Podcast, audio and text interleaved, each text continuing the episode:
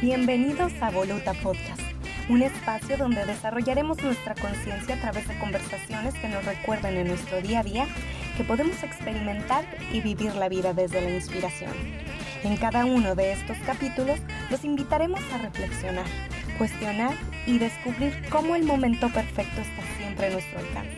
Bienvenidos a un episodio más de Voluta Podcast. En esta segunda temporada estamos hablando de las emociones y en este y en el próximo episodio vamos a hablar de dos de las principales este, manifestaciones, podemos decir, de amor, ¿no? O con las cuales relacionamos al amor. Y entonces la primera, pues vámonos arrancando con las frases para que nos digan de qué estamos hablando. Entonces, este primero, cuando vemos algo que nos genera esta emoción, decimos que es adorable y que es encantador y que es como muy lindo. Y una persona que manifiesta esta emoción, decimos que puede ser bondadosa, afectuosa, amable, amistosa, amorosa, hasta irnos al otro extremo de empalagoso, meloso, así que derrama miel, o decimos que cuando sentimos esto nos derretimos, nos desarmamos, que morimos de amor y cuando vemos algo que nos parece o que nos provoca esto, decimos que nos dan ganas de, de abrazarlo, de apretujarlo, de darle una mordida, aunque esto suena medio salvaje y como que va medio, suena como medio en contra de esta emoción, pero, pero es de tanto...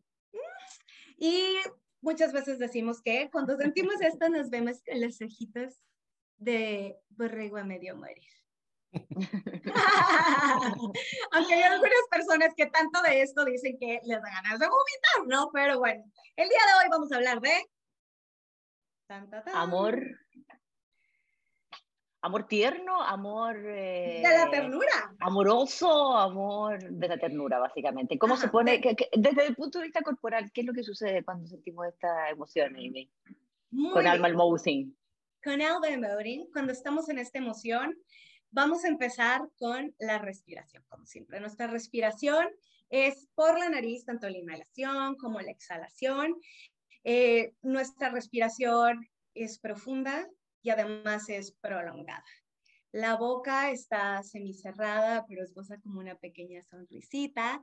La cabeza se inclina ligeramente hacia el lado y el cuerpo está relajado como en posición o de dar o de recibir. ¿No?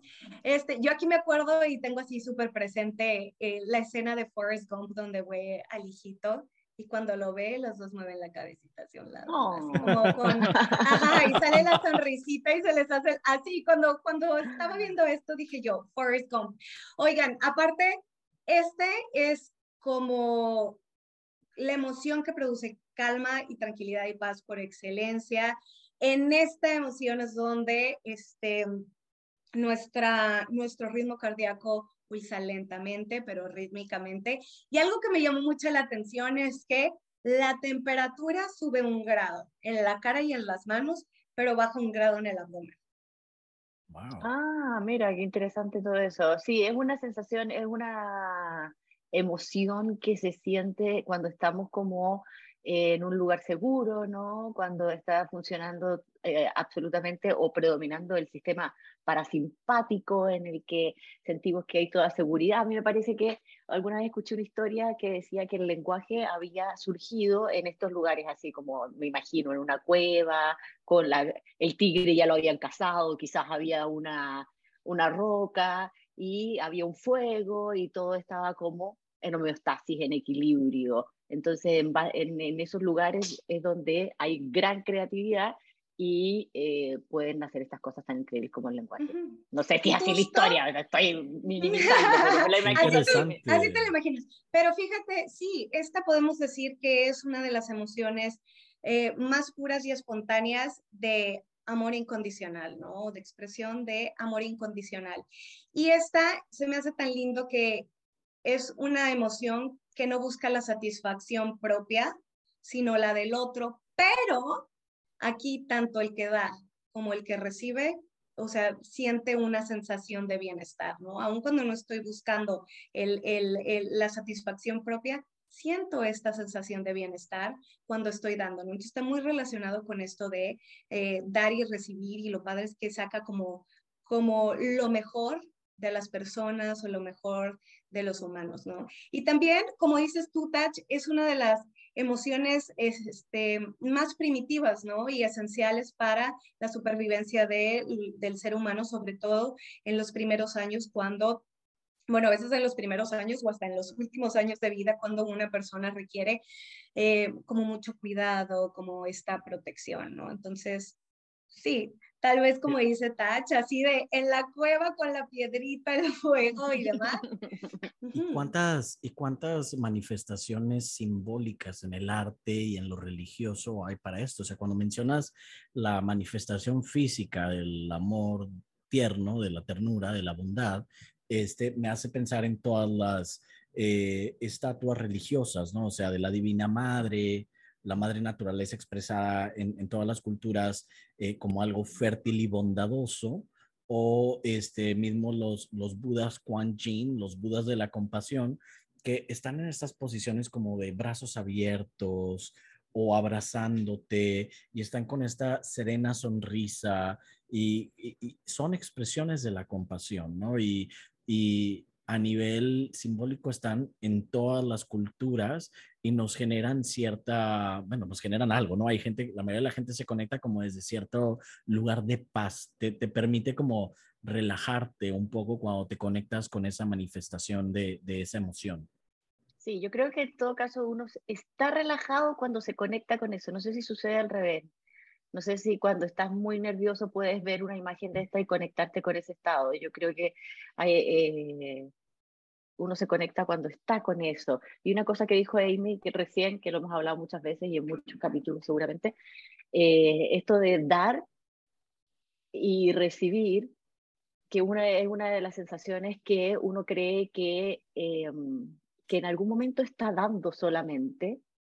Y solamente lo, lo, traigo a colación porque eh, es impresionante cuando uno es consciente de cómo de lo que está dando, que es imposible no recibir, porque todo lo que se produce cuando uno está dando algo, como por ejemplo el amor tierno, se está produciendo en uno, en ningún otro lado. Entonces uno al mismo tiempo se está dando a uno mismo y está recibiendo, sobre todo este tipo de emociones, ¿no? Fíjate que la cábala es, es maravillosa para entender eso, porque están en la cábala te explican la corrección de la vasija, no me voy a meter a cosas muy teóricas, pero básicamente eh, son los cuatro niveles de corrección de recibir. Y, de hecho, ah. Cábala quiere decir recibir.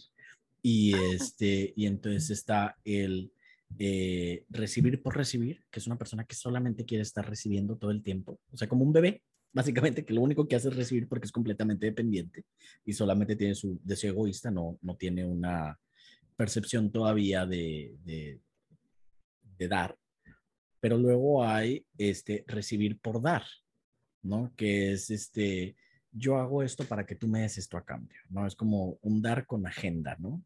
Con cierta, eh, que, que, eso condicionado, ¿no? Que se da mucho en las personas que eh, tienen esta función, esta emoción muy, muy fuerte. Por ejemplo, me recuerda a un eneatipo este, 2, que es el de la protección, que, eso todo lo que quieren siempre están enfocándose en las necesidades del otro, pero porque quieren ser muy necesarios.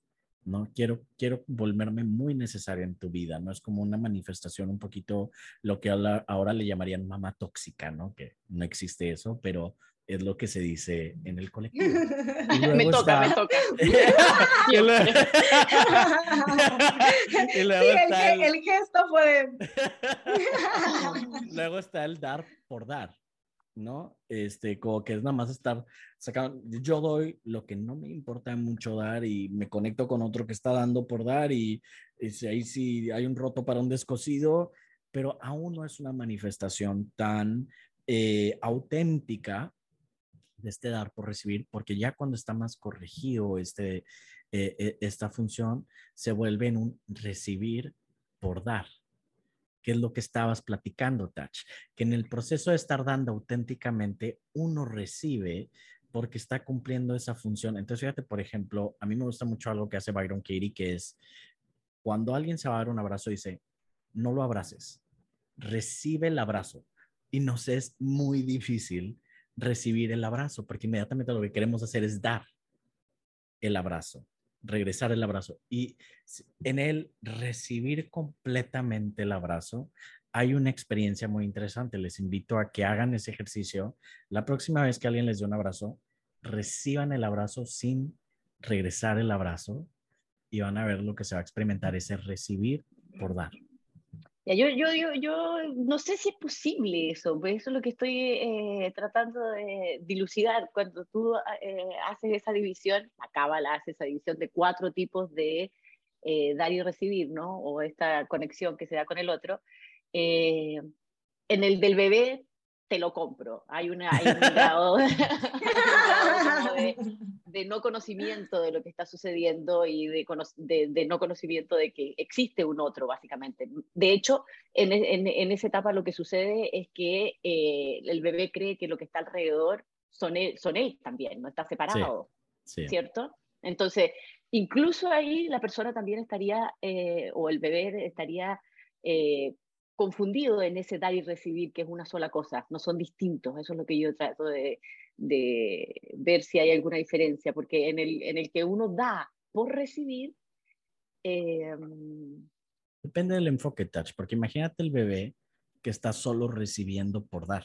Su función, y por eso es una función tan eh, sanadora para muchas personas la maternidad, porque el bebé es todo recepción en ese momento y te permite enfocarte en las necesidades del otro y, mucho de la parte de maduración espiritual de muchas personas es pasar por el proceso de, maternidad, en donde el enfoque ya no es solo uno y comienza a haber este, una enseñanza por parte del amor tierno, ¿no?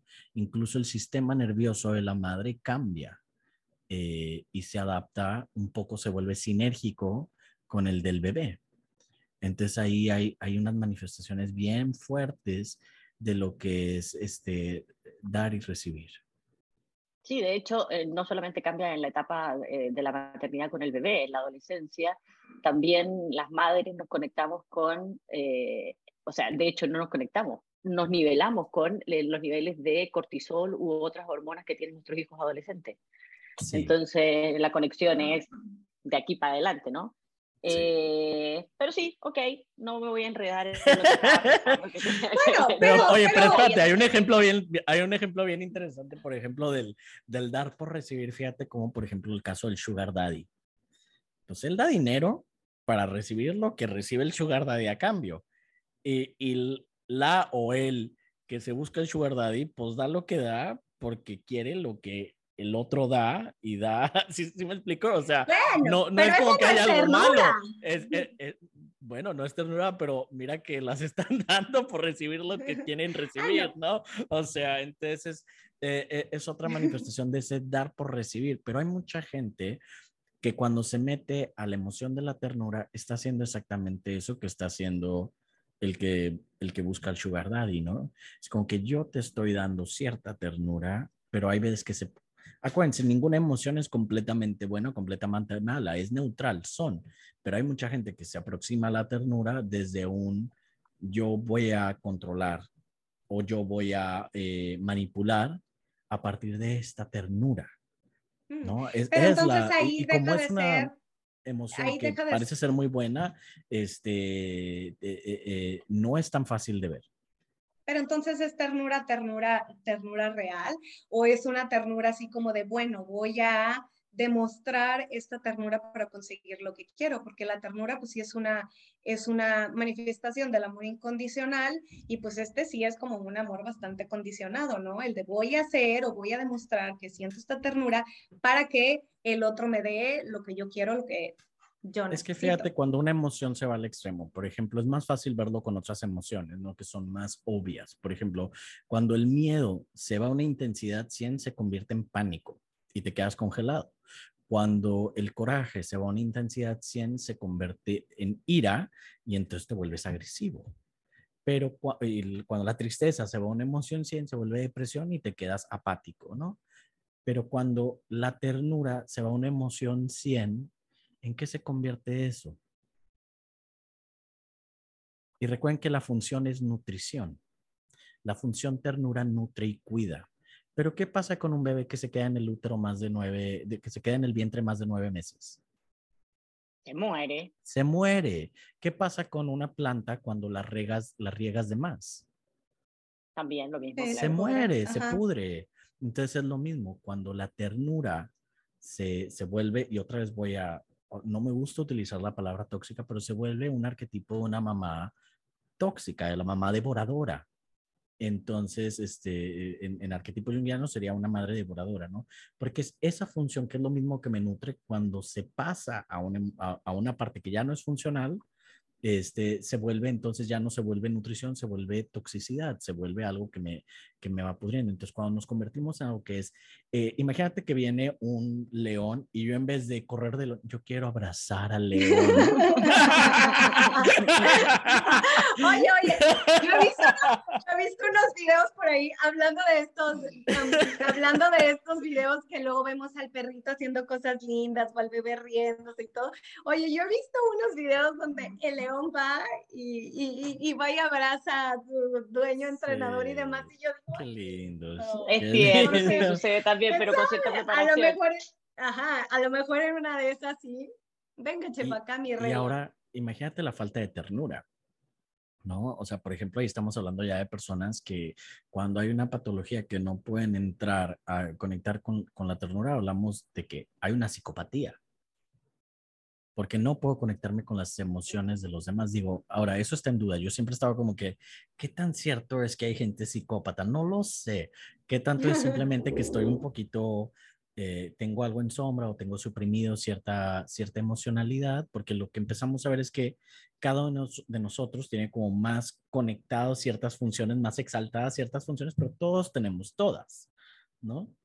Sí, pero sobre la psicopatía, el otro día leí o escuché una conferencia que hablaba sobre eh, ciertas redes neuronales que no estaban conectadas y que producía en, en, ese tipo de personas. Entonces, es casi como que no tuvieras una parte de tu cuerpo dentro del cerebro y produce ese tipo de comportamientos que no tienen que, justamente tienen que ver con la no conexión, con no sentir que el otro pueda sentir eh, miedo o dolor o, alguna otra emoción. Ahora, cuando tú dices que la ternura, si la llevamos al 100, ¿en qué se convierte? Se convierte en algo tóxico, se transmuta, ¿no? Se cambia total absolutamente de eh, emoción y se, se va o, al, o a la rabia o al miedo, dependiendo de cuál sea. Pero desde la ternura, si alguien es una madre tóxica, poniendo el mismo ejemplo, eh, puede querer controlar de sobremanera a esa otra persona y sí puede caer en esas otras emociones, ¿no? Sí, sí, sí, sí. Oigan, bueno, y ahorita que hablaban justamente de esto, de cómo hay personas que están como imposibilitadas tal vez como para sentir o como para poder expresar ternura, que muchas veces les llamamos insensibles, pero también no son las únicas cosas que limitan las expresiones de ternura, ¿no? Hay muchos este, elementos sociales y culturales y demás que limitan la expresión de la ternura. Por ejemplo, el machismo, ¿no? Todas estas ideas de las cuales ya hemos hablado en otros de los capítulos de los niños no lloran, las niñas son las que son amorosas. O sea, por ejemplo, a las niñas las vemos cuando son chiquitas, que se abrazan y se agarran de la mano, pero es algo que con los niños es como de no, no, no, no, no. Este, también como eh, el rechazo al, al, o el miedo al, al que dirán, ¿no? Al que dirán si me muestro con esta sensibilidad y, eh, o el desconocimiento como del valor del otro, también el resentimiento, ¿no? Pues una cosa que de repente como que limita esta expresión de ternura, el sentir resentimientos a otra persona y el poder decir como de, no, no, suel no suelto esto. Y, y, mm, y, yo creo que además de estas cosas existe, y como ya hemos hablado también con muchas de las emociones, como el, la vulnerabilidad, ¿no? El mostrarnos vulnerables. ¿Por qué? Porque el, el expresar la ternura implica el que nos vamos a abrir, nos vamos a abrir, nos vamos a dar, nos vamos a entregar. Entonces las personas muchas veces se sienten, eh, sienten este miedo, ¿no? De que me vean eh, en esta sensibilidad, de que me vean eh, como débil y, y, muchas veces es algo que, muchas veces es algo que frena, ¿no? Bueno, pues justamente lo que, disculpo, pero lo que tú decías, que corporalmente eh, es una apertura. Cuando uno siente ternura, uno hace como esta expresión, hay apertura también de la cara, eh, y quizás por eso es más fácil sentir ternura hacia seres que nosotros sabemos de alguna manera que no nos van a dañar o que ese dar que estamos dando tan abiertamente, tan confiadamente, eh, es más difícil que ellos puedan eh, jugar con eso o, o, dañar eso, que estamos nosotros entregando, ¿cierto? Que por lo general eh, sí, son personas o son animalitos. Animalitos, claro. Animalitos, el perrito que sentimos o que vemos como, como indefensos, que vemos como inocentes o que vemos como cariñosos o muy amorosos o muy entregados. Entonces ahí es cuando nos sentimos eh, con esta seguridad de abrirnos y entregarnos y dar, ¿no? Pero, por ejemplo, en nuestras relaciones adultas, ¿cuántas veces nos sucede esto de, pues, mm, ¿quién va a dar el primer paso? ¿Quién va a ser el que va a decir te quiero primero? Porque, ¿qué tal que me abro y me rechazan? ¿Qué tal que me abro y me dicen que no? ¿Qué tal que me abro y no soy correspondido?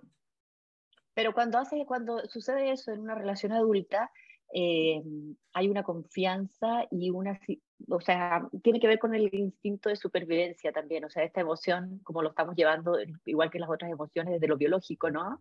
Que el miedo nos hacía sobrevivir del peligro.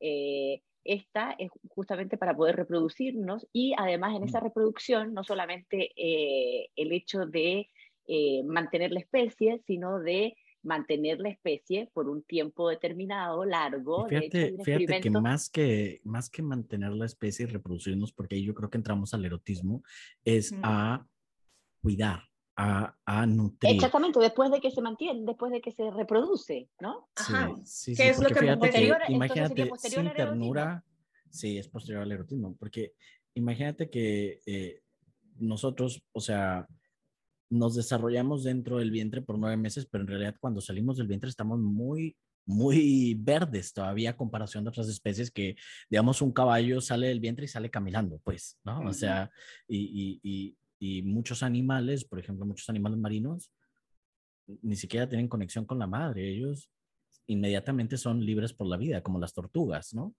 Entonces, eh, pero los humanos sí necesitamos, somos totalmente codependientes eh, todos nuestros primeros años, ¿no? O sea, necesitamos la función eh, ternura, de la función eh, nutrición, porque si no, no sobrevivimos. Así de esenciales para, para la sociedad y para nuestra supervivencia todos nuestros primeros 25 años, 35 años.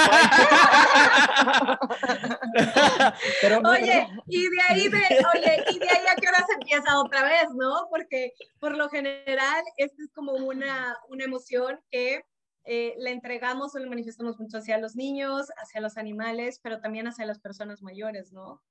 Hacia la pareja. no, no, creo que haya en, en proyección que la función, este, erotismo y la, bueno, las funciones del amor, ¿no? O sea, tanto la ternura como el erotismo. Fíjate que se puede ver mucho este tipo de parejas eh, que juegan roles en donde ciertas emociones están exaltadas y el otro la complementa. Y en vez de yo conectarme con mi propia ternura, eh, tengo una mujer que es muy tierna y yo soy un hombre que nunca habla, o viceversa, ¿no? O sea, eh, eh, eh, está esta pareja de una persona que, que, es sumamente agresiva y que la protege de todo, pero, o sea, mm, y luego se están complementando roles, ¿no? Y pasa de tener una mamá a tener una mujer como en ese mismo rol. Es una cosa muy, muy bizarra en donde nos estamos proyectando ciertas funciones en una persona constantemente y eh, lo importante que es eh, integrarlo ¿no? en, cada uno de nosotros, porque ¿cuál sería eh, esa parte no funcional de no integrar la ternura? O sea, más, más allá de la psicopatía, que ese es un extremo, a nivel personal, por ejemplo, hay, hay, una película, me acuerdo, de Bradley Cooper, en donde él era un francotirador, que es un caso de la vida real de, de un, entre comillas, héroe de guerra, y este, que era buenísimo en combate y si sabes matar no sé cuántas personas en Irak y bla, bla. Pero cuando regresa a casa, tiene muchos problemas en su relación de pareja y tiene muchos problemas sobre todo para lidiar con el, síndrome postraumático. Y como no puede entrar a esas zonas vulnerables de sí mismo porque tiene una pareja que le proyecta toda su función tierna y maternal y de comprensión, la, la, mujer sí es muy comprensible en esta película y muy, muy tierna, muy cariñosa, pero él no puede entrar a esas partes de sí porque no lo tiene integrado. Entonces empieza a tener problemas cardíacos, empieza a tener problemas de manifestaciones de ira, de, de, de, de supresión de todo, o sea, le empieza a reventar básicamente el cuerpo, ¿no? Explotar el cuerpo. Y lo que empieza a hacer es que empieza a ir a grupos de soporte para eh, veteranos que regresan de la guerra y se empiezan a compartir sus experiencias y en ese compartir sus zonas vulnerables, sus este, miedos, sus pesadillas, lo que viven, lo que solamente ellos pueden comprenderse porque sus parejas no podían, porque ellas no pasaban por la experiencia traumática, entre ellos tenían que abrirse a su vulnerabilidad y conectarse desde esa ternura y compasión, comprensión y eso es lo que los sanaba. Y es que justamente ahorita que dices eso, Mero, mm, mm, la ternura no nada más es como entre la pareja o padres e hijos y demás, pues es en todas las relaciones, se muestra en nuestras relaciones de amistad, en nuestras relaciones de pareja.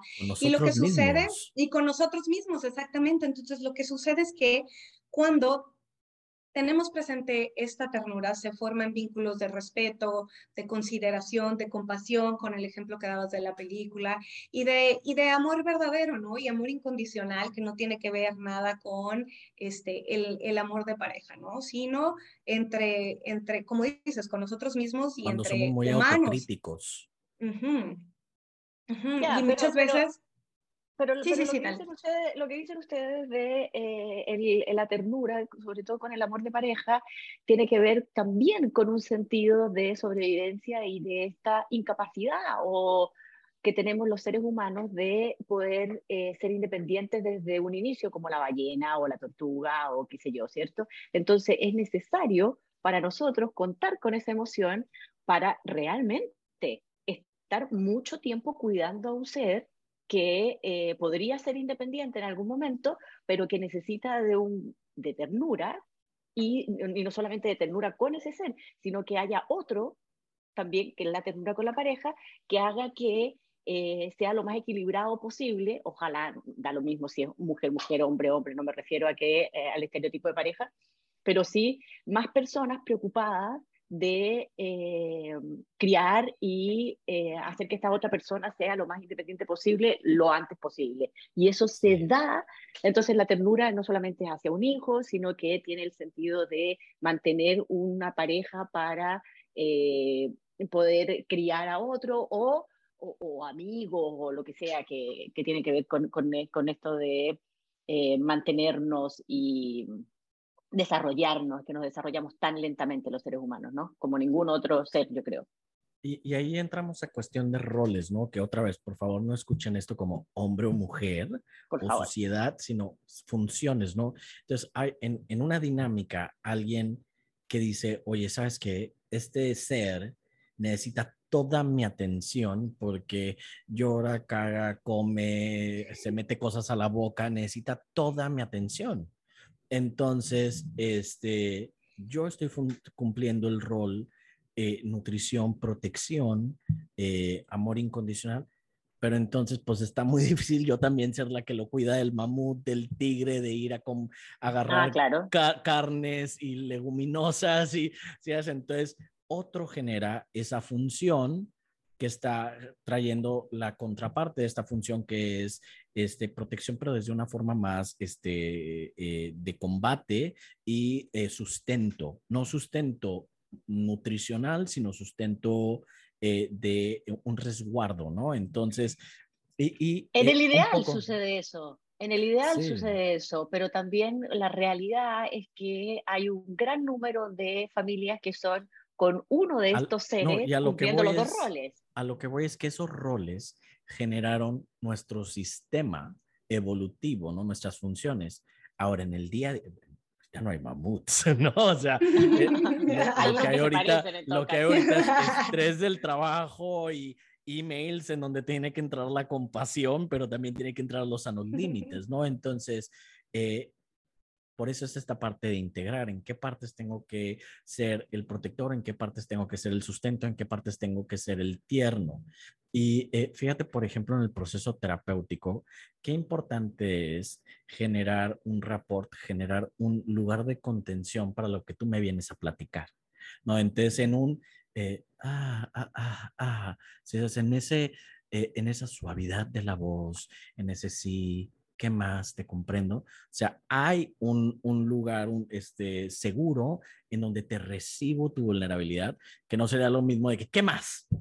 Sí, es que, ay, espérate. Sí, sí, Ay, no me pegues. Pero incluso también en ese mismo reporte es como que, bueno, si ya estuviste 10 años en la novela de Marimar, y es como que decir, ok, aquí te voy a poner un alto y vamos a darle una vuelta de perspectiva. ¿No? Y, y, también poder ser eh, esas dos funciones al mismo tiempo. No todo ternura, amor incondicional, sino también ahorita el amor incondicional va a ser, a ver, vamos a ponerle un alto aquí y vamos a verlo de otra manera, ¿no? Entonces son esas funciones como las tenemos nosotros dentro de nosotros mismos y cómo las vamos aplicando funcionalmente. Todo eso me parece pues que haya un sano balance, ¿no? Un sano balance, no irnos ni a un lado ni al otro, que era lo que estábamos hablando, como decíamos, todas las emociones pues tienen su, su gama de colores y entonces no queremos ni estar ni en lo más bajito ni en lo más alto, ¿no? Sí, todo esto se parece bastante a, hace una, a un, par de meses hice un entrenamiento de la mente compasiva. Mm. Se las había contado, ¿cierto?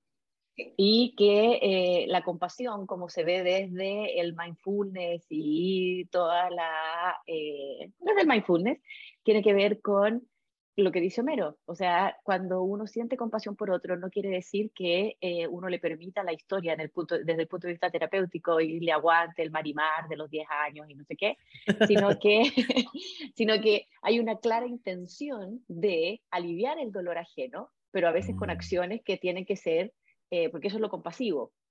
Uno se da cuenta del dolor ajeno, es empático con el dolor ajeno eh, y quiere aliviarlo, pero muchas veces esas acciones no son compadecer, no es eh, hacer cariñito, es llamar al orden y eh, presentarle otras, otras posibilidades, ¿no? Es, es, como ya, ya te tomaste tres chocolates, ya estuvo bien por hoy, ¿no? Y no es porque no te quiera, pero no va a ser todos los chocolates que te quieras comer. O es y eso también es tierno, eso también es, compasivo. Claro, exactamente. O mismo de que eh, no te vas a salir solo a la calle, o sea, no, no nada más porque tú tengas la intención de ir a explorar el mundo quiere decir que yo te voy a abrir las puertas y que te vayas y que te vaya bien. También es, a ver, espérate, te vas a quedar aquí en este lugar seguro, en donde yo estoy ahorita. y eso mismo para nosotros, eso mismo para nosotros cuando eh, jugamos estos roles que una sola persona tiene que hacer de protector y de ternura y de eh, ir y de sustento. Eh, Fíjate, por ejemplo, los lunes los lunes de no quiero ir a trabajar. Entonces uno tiene que ir, a ver, te sales de la camita que está caliente, está rica. 5, 4, 3, 2, 1. 4, 3, 2, 1, afuera, ¿no? Y entonces, porque la función ternura sería como, ay, quédate, quédate, estás, quédate en la camita, no vayas a trabajar. o sea, Podría ser visto. Puede ser de las dos maneras. Cuando estás en autoexigencia, también lo tierno es, oye, ya, mijo, a dormir. Ya estuvo trabajando mucho, vayas a dormir, ¿no? Entonces, este, eh, eh, por eso esa función es un poquito como cambia y tienes que aprender a ver dónde está la línea. Sí, yo creo que se puede jugar con eso. O sea, ese ejemplo del lunes por la mañana, uno lo puede hacer desde la exigencia y eso mismo, levantarse y salir de la cama calentita, puede ser con mucha ternura hacia uno mismo. Sí. Eh, no sé de qué manera, tranquilamente, quizás recordando cuál es el objetivo que uno tiene para poder levantarse el lunes en la mañana, eh, recordando que nos despertamos que estamos vivos, recordando que eh, lo importante que es, ser consciente. Y, como siempre es ese ir hacia adentro y ver desde dónde nace la intención y en, y en qué intensidad están nuestras emociones, ¿no? O sea, porque todas las emociones eh, son necesarias, pero no es lo mismo si estoy saliendo desde el nivel tóxico que decíamos de, de una nutrición que se vuelve ya como eh, antinutritiva, no sé si eso sea una palabra. Este... Sí, claro. y si no, ya. Y si no, tenganme compasión. y si no, ya, ya te, volviste Shakespeare en este momento. ¿Y, qué tanto sale desde un, este, oye, no eres suficiente, vete a trabajar, pedazo de bla, bla, bla? O sea, entonces, es, ¿desde dónde sale esa intención? Y eh, aprender a estar en ese amor incondicional que, que está en una sana función, ¿no? Que está en un sano balance. Sí, que es equilibrado, que se produce como en la cuevita, eso que tú decías cuando uno, o sea, es lo que yo decía, no tú decías. Sí, una parte, Pero que una tiene parte, que ver con, con esa seguridad. Sí, y una parte muy importante es, y creo que aquí, sobre todo las personas que, que sí están muy enfocadas a esta emoción, que, que su default está como más ir hacia esta función, eh, es no sufrir tanto por los demás, porque esta compasión, una cosa es ser compasivo y comprender el dolor ajeno, y otra cosa es el dolor ajeno, volverme lo propio y sufrirlo yo. Lo que pasa es que la diferencia está en, lo- en cuanto a, desde el punto de vista de la compasión, es que uno siente el dolor ajeno, pero cuando no haces nada por aliviar ese dolor ajeno, entonces es difícil soportarlo muchas veces. Pero cuando uno toma alguna acción, puede ser incluso retirarse eh, de, lo que, de lo que está sucediendo, eh, para, pero con la intención de aliviar ese otro dolor ajeno, sí se puede soportar o aguantar o manejar o la palabra que ustedes quieran ponerle. Es, es ahí la diferencia además entre empatía y compasión. La compasión tiene Sí. una acción Eso. que, que tiene que, la intención de aliviar ese dolor, de resolver lo que está sucediendo al otro. Y que se Y- produce y- con mucha conexión, que tiene que ver con esa ternura, encuentro yo. Ahí se conecta. Y precisamente esa empatía es saber de nuestras propias emociones, es como que, ah, si yo creyera lo que tú estás creyendo, yo estaré sintiendo lo mismo que tú y puedo darme cuenta de cómo se siente eso y, y, y está en un nivel de entendimiento, de conciencia. Cuando yo digo, yo sé qué es lo que estás sintiendo, déjame lo siento yo también, entonces ya vamos a ser dos personas resonando en la misma emoción disfuncional, eso no le ayuda a nadie. No, claro, Ni- pero esa es la ni a uno, terapeuta, ni ¿no? al otro, ni, a, ni, a, ni al mundo, ¿no? O sea, porque en vez de una persona menos sufriendo, me sumé a otra persona, eh, asumí a otra persona en sufrimiento al mundo. Muy disfuncional. Es muy, es muy importante eso que dijiste, Touch, comprender entre la parte que es empática y la parte que es compasiva. Porque en la, Y parte- en la ahora- compasión hay acción.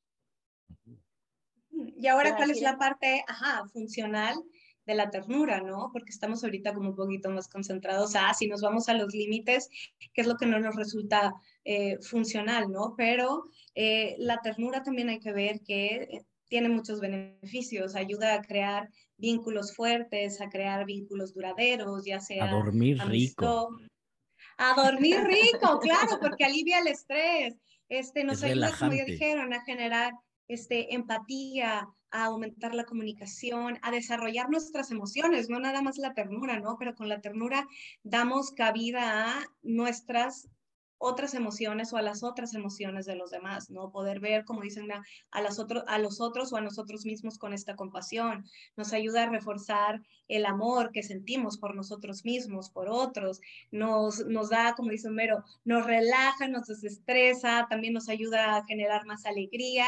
Y este, como algunas de las otras emociones que ya hemos visto, pues ayuda al ingenio, a la creatividad, pero también sobre todo a, este, a, a conectarnos como con nuestra intuición. Y hay una frase de Oscar Wilde que me gustó mucho que decía que en el arte como en el amor, la ternura es lo que da la fuerza. Ahora, como nosotros tenemos estos términos de fuerza y de poder, bueno, podríamos decir que tanto en el arte como en el amor, la ternura es lo que nos da poder, ¿no? Sí, me Me- me gusta gusta. todo eso que dices, porque ustedes se han dado cuenta que en este podcast estamos hablando muy suavecito. Sí, sí. ¿Todos? Sí, sí, sí. eso tiene que ver con una conexión con la ternura, justamente. Claro. Y cuando hablamos suavecito, que es una de las formas de estar en ese estado de equilibrio, de homeostasis, la voz es un gran eh, comunicador de cómo realmente nosotros estamos. Y como nos estamos conectando, tratando de sentir y de pensar en eso, naturalmente nuestra voz sale así como más. Oye, imagínate cuando empiezas una llamada de teléfono de esa manera, ¿no? Es, hola, si así, así le estés hablando a, no sé, a, ¿A quién? A ver. a tu ex, así le estés hablando a tu ex.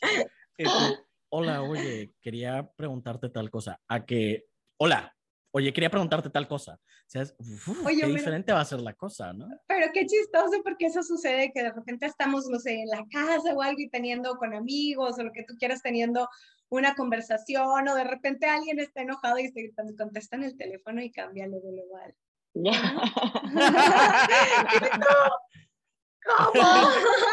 Quería regresar a lo de la manifestación en el cuerpo, como por ejemplo la ira y el miedo nos llevan a esa tensión, ¿no? En el cuerpo y eh, la tristeza y la alegría nos sueltan el cuerpo, ¿no? Eh, estamos sueltitos. Pero eh, aquí en la ternura estamos relajados, entonces se siente muy rico. Uno cuando entra en este estado empático, en este estado, si sabes, tierno, está relajadito, porque es como si estuvieras abrazadito, ¿no? Entonces, este, es muy funcional, porque cuando estás en ira y en enojo, tu cuerpo no está haciendo todo su sistema digestivo, o sea, todo el proceso digestivo como debería estarlo haciendo y todos los órganos están en esa homeostasis, pero cuando estás en esta emoción, sí. Cuando estás en esta emoción, el cuerpo está funcionando eh, muy bien. Entonces, por eso estas prácticas de, de, la bondad, de la compasión, por ejemplo, las meditaciones meta, de loving kindness, el mindfulness, nos ayudan a que todo esté funcionando más este, apropiadamente, porque nos relajan y nos ponen en ese estado más anabólico. Sí, de hecho, en el memory, en el memory te dicen, haz el patrón de ternura antes de dormir, para que duermas como un bebé. Ay, qué lindo. Oye, eh, yo quería, ah, tú preguntaste en algún momento, aunque lo habíamos mencionado antes, cuál era como el sentido eh, biológico que pudiera tener, cuál era, cuál era la, de por qué existe la ternura, cómo nosotros la hemos desarrollado y por qué. Eh, puede que me esté mandando, me esté yendo por el carril equivocado, pero voy a plantear esto. A mí me parece pero te vamos a comprender, no te preocupes. a mí me parece que en una pareja, cuando eh, comienza una relación, hay otro amor, que es el amor erótico, el amor más carnal, el amor más, eh, que ya hablaremos de eso, ¿cierto? Pero para mantener eso, y que a veces se confunde con eh, aburrimiento, no sé qué, surge este otro amor que tiene que ver con un amor más tierno, que tiene que ver con mantener algo, ¿no? Y si no aparece, se acaba, Touch. Entra la apatía, entra la rutina, entra el aburrimiento. Porque fíjate que las parejas en esa etapa inicial de enamoramiento, como en esa atracción y en ese cóctel de químicos de todo lo que pasa cuando uno está en la etapa del enamoramiento, si no pasas esa ternura, si no pasas ese amor incondicional, si no pasas ese entendimiento de quién es mi pareja y en esta, en esta relación, se acaba. Porque hay mm. intolerancia, hay falta de comprensión, hay falta de conexión y a veces se confunde ese amor tierno con que ya no existe amor, que es aburrido, que sí, que es mi mejor amigo, pero que en realidad eh, ya no siento lo mismo y eh, nos volvemos un poco eh, ciegos de qué es lo que queremos, qué, qué, es lo que tenemos en ese momento. Y queremos volver a esa fogosidad. Explosión. el otro, el otro que ya Pero ya viene, ya viene. ahorita, ahorita, espera, Tache, espera, eso es para el próximo domingo. Oigan, bueno, y entonces, ya para cerrar el episodio de hoy, ¿cómo podemos pasar más tiempo en esta emoción? Yo creo que lo primero y lo más importante, como dijimos, es eh, darnos ternura a nosotros mismos. Como mencionó Mero al principio, muchas veces eh, es, una, es una emoción de dar y recibir y muchas veces damos por recibir, pero bueno, empecemos por nosotros, ¿no? Y cambiemos este de doy para recibir, en, entre más me doy, más recibo también, ¿no? Entonces empecemos por dándonos, darnos a nosotros y luego después, bueno, ya hay cosas que también como un poco más del exterior que podemos hacer, como rodearnos de personas, animales, cosas que nos inspiren este sentimiento, ¿no? Teniendo a lo mejor una mascota, teniendo o estando en un lugar más agradable, el fomentar nuestras relaciones con nuestras amistades, con nuestros seres queridos.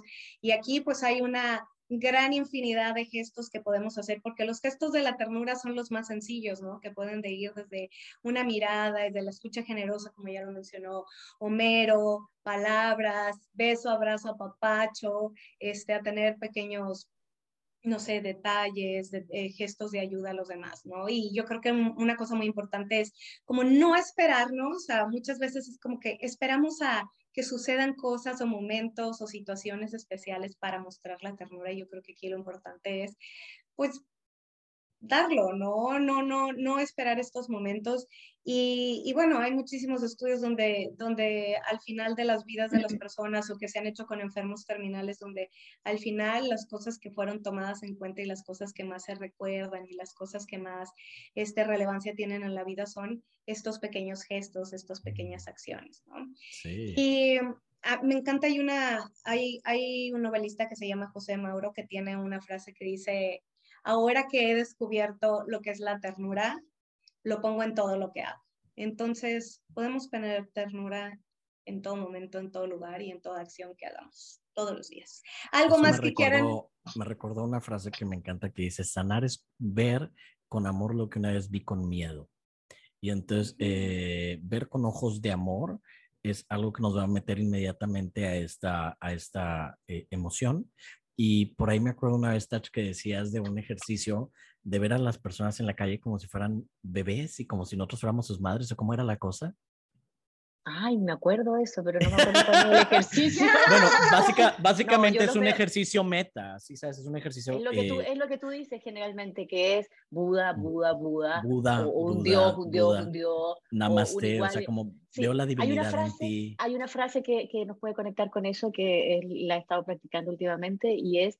Eh, con algún desconocido al lado, pensar que eh, yo sé lo que es el sufrimiento al igual que él. O sea, mm, pensar que todos saben lo que es sentir dolor, tristeza, y, y, hay una conexión con eso muchas veces. Y hay un ejercicio desde la corporalidad que es eh, la meditación Tonglen, que no sé si la conocen, que es em, respirar cuando, para poder llegar a ese estado de poder ver las cosas con amor o para poder llegar a ese estado cuando estamos en un estado más desequilibrado y queremos eh, transformar eso, es respirar eso que estamos sintiendo que puede ser, eh, odio, rabia, enojo, que no nos está conectando con nada tierno ni amoroso, respirarlo, mantenerlo a mí me gusta jugar, yo no sé si es así la, la meditación yo invento cosas cuando me, me las hago mías.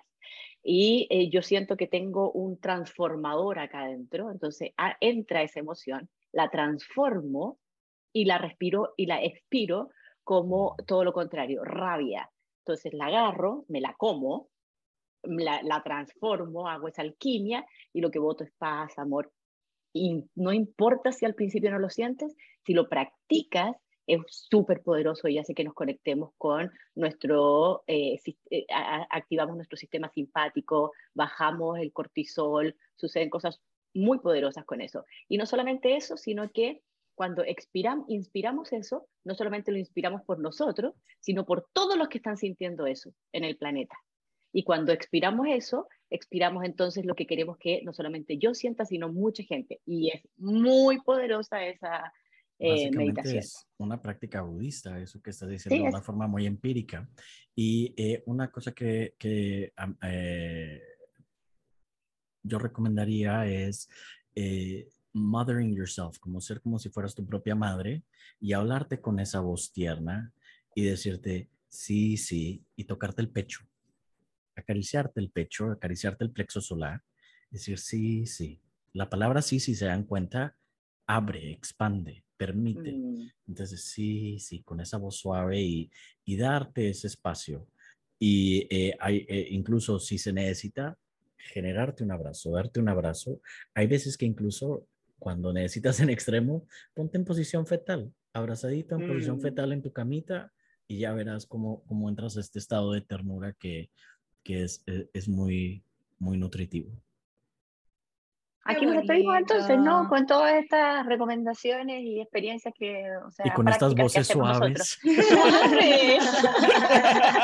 Me lo Hasta la próxima. Así como Hasta la próxima, pero les recordamos, antes de irnos, con mucho amor y mucha ternura, les recordamos que por favor se suscriban, al canal de YouTube. Se Ay, eso Eso ya está como preparación del próximo. No, Eso ya está como preparación del próximo corte, corte, corte. No, no, no, no, no, no, no. No corte hasta que no los invitemos a que se suscriban al canal, a que le den a la campanita, a que si les gustan los episodios, este, los compartan con otros y a que también nos sigan en, em, ah, en Spotify y en las redes sociales eh, como arroba somos bonita. Y ahora sí, con mucho amor y ternura. Nos